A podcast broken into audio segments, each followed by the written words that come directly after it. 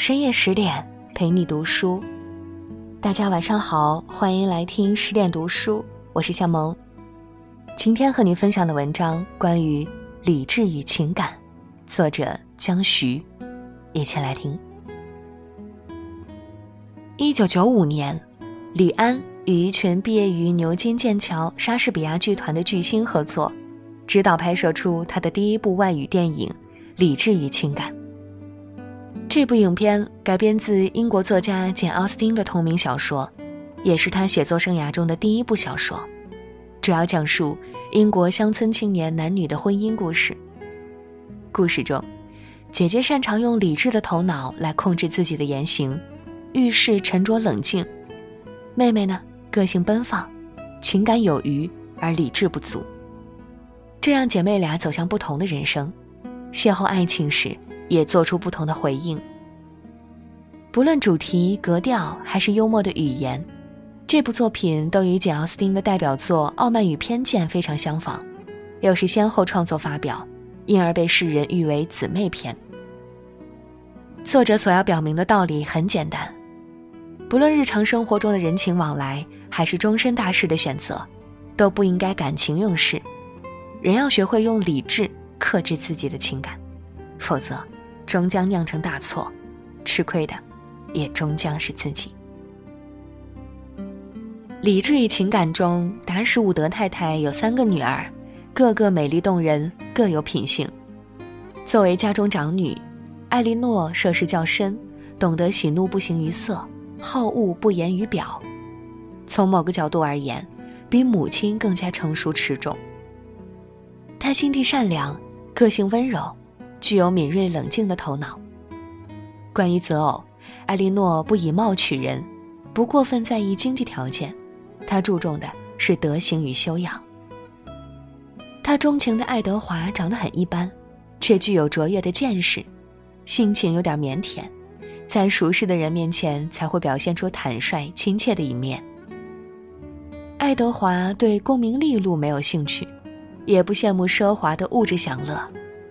他追求的是安逸的生活和和睦的家庭。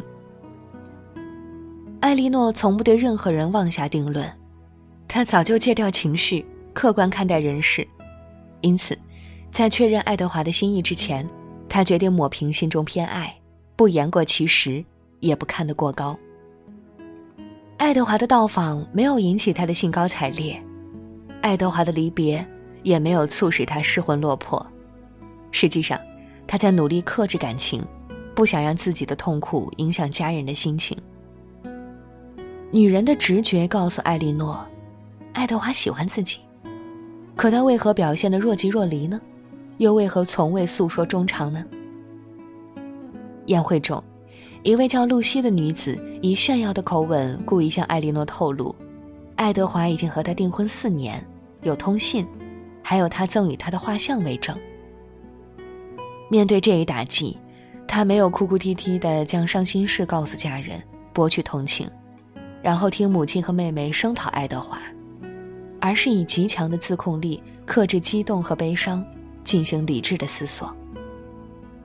对于这种人间清醒，书上写道：“他知道，他从他们的忠告或是谈话里得不到帮助，他们的温情和悲伤，只能增加他的痛苦。”他独自一个人的时候，反倒更刚强些。他能非常理智地控制自己，尽管刚刚遇到如此痛心疾首的事情，他还是尽量表现得坚定不移，始终显得高高兴兴。艾莉诺相信，爱德华之前并非有意欺瞒自己，也绝不会喜欢露西这种愚昧无知的女人，他应该是有隐衷的。简·奥斯汀笔下的男欢女爱。总会经历山重水复，最终走向花好月圆。事实如艾莉诺所想，爱德华是个讲究信义、刚正不阿的男人。只不过当年的不谙世故，让他沉湎于爱情的幻想，轻率地与露西定下婚约。命运路上千回百转，缘分途中柳暗花明。艾莉诺与爱德华这对相互了解、相互爱慕的有情人，最终。成为天底下最幸福的夫妻。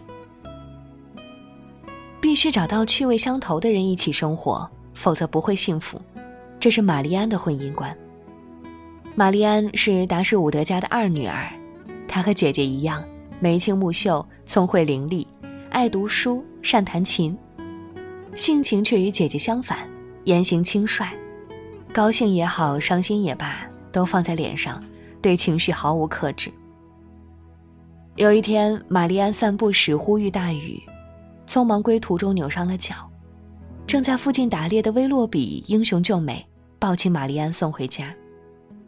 威洛比有着帅气迷人的相貌，性格活泼，感情充沛。最难得的是，他和玛丽安一样喜爱音乐、舞蹈，甚至喜欢同样的书籍。两人只要有机会见面，就黏在一起，无话不谈，情意绵绵，完全不顾旁人嗤笑的眼光。对姐姐提出的克制感情的建议，玛丽安置之一旁，她觉得。纵情而为并不会有失体面，克制感情的做法才不值得称道。玛丽安不顾家中现实条件，欣然接受威洛比赠送的马匹。艾莉诺指出，从一位结识不久还不够了解的男人那里接受贵重礼物，实在欠妥当。玛丽安却固执己见。熟不熟悉不取决于时间和机遇，而只取决于性情。对某些人来说。七年也达不到相互了解，而对另一些人来说，七天就绰绰有余了。听起来无可反驳，而命运终将向他证明，这种观念何等不靠谱。玛丽安不听劝告，将整颗心献给威洛比，卿卿我我，忘乎所以。外界甚至传言他俩已经私定终身。威洛比的陡然离去，让他茶饭不思，痛不欲生。再见面时，威洛比已经移情别恋，他勾搭上了一个漂亮的富家小姐。玛丽安让他对此做出解释，他回信说，想与玛丽安解除婚约，还说自己从来没有爱过玛丽安，如果有，那只是他的误解。还有更让人大跌眼镜的事情，他们从某位可信任的朋友那里听闻威洛比从前的无耻行径，在外地。他勾引无知少女，玩弄对方感情，等到厌倦了就将她抛弃，使她陷入孤立无援的悲惨境遇。仪表堂堂的威洛比，竟然是一个朝三暮四、背信弃义的渣男。在这段经历中，玛丽安被欺骗、被伤害，已然算不幸。然而，他没有与威洛比结婚，从而避免可怕的婚姻，逃开更大的痛苦，却算是万幸。经此一劫，玛丽安痛定思痛，学着克服天生的痴情，决定过一种清醒自律的生活，将真情交付值得的人。这种成长，正如书上的一句话：“这是真正的得救，实属万幸。”世上形形色色的人，愿用理智者少，易走极端者多。这本书的译者孙志礼。在序言中写道：“如果说玛丽安吃了感情有余、理智不足的亏，那么书中还有一伙人，则是走了另一个极端。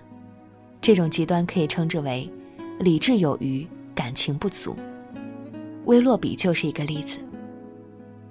他是游手好闲的浪荡公子，没能力赚钱，却过惯大手大脚、攀富结贵的生活，为此负债累累。”他立下一个人生目标，那也是他享乐的捷径，娶有钱的女人。与玛丽安初初相识，威洛比想方设法的迎合她、讨好她，但不想回报以钟情，因为他清楚，自己不可能娶这个没钱的女孩。可是面对一个可爱、率真又富有情趣的女孩，谁不会心有异动呢？随着相处时间的增加。威洛比发现自己开始动了真心，和玛丽安在一起时，他获得前所未有的幸福感。情感提醒他，向真心喜欢的女孩求婚吧，那样就可以永远在一起。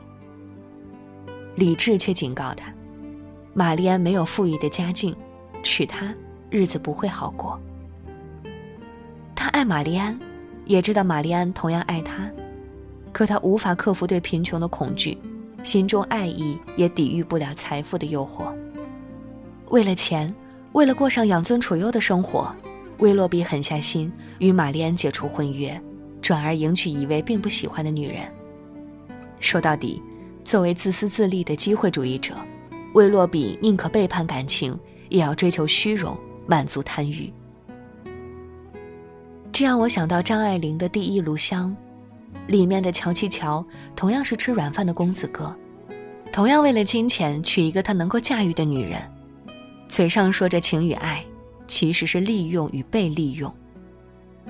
乔七乔与葛威龙这对假面夫妻，一个太假太无情，一个很傻很痴情，两个极端的人走到一起也是貌合神离，往幸福的反方向越行越远。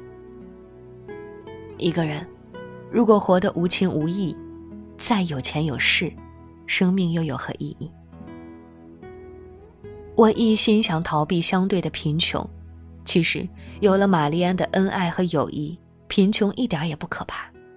如今我虽然发了财，但是我失去了可以使财富带来幸福的一切东西。这段话是婚后的威洛比在玛丽安的姐姐面前开诚布公的自白。错过了，才明白何为幸福；失去了，才知道什么最珍贵。处世之道，他不是不懂，却义无反顾地走上歧途，依然过不好这一生。活得过分现实，理智有余，不仅伤害别人，到头来也坑了自己。就像故事里的维洛比。简·奥斯汀在《傲慢与偏见》中写道。只考虑金钱的婚姻是荒谬的，不考虑金钱的婚姻是愚蠢的。愚蠢是因为感情用事、稀里糊涂、功利心太强，一厢情愿的把生活想得太简单。荒谬是因为理智过头、机关算尽，却不清楚自己在人生道路上本末倒置、舍近求远。在物欲横流的时代里，保持一颗清醒的头脑。做一个有情有义的人，才是智慧。人来人往中，赤诚如火，精湛似水，既能拥抱现实，也能心怀梦想，方为境界。好啦，亲爱的朋友们，今天的文章就和你分享到这里。更多美文，请继续关注十点读书，也欢迎把我们推荐给你的朋友和家人，一起在阅读里。成为更好的自己。我是向萌，感谢你的收听，我们下期再见。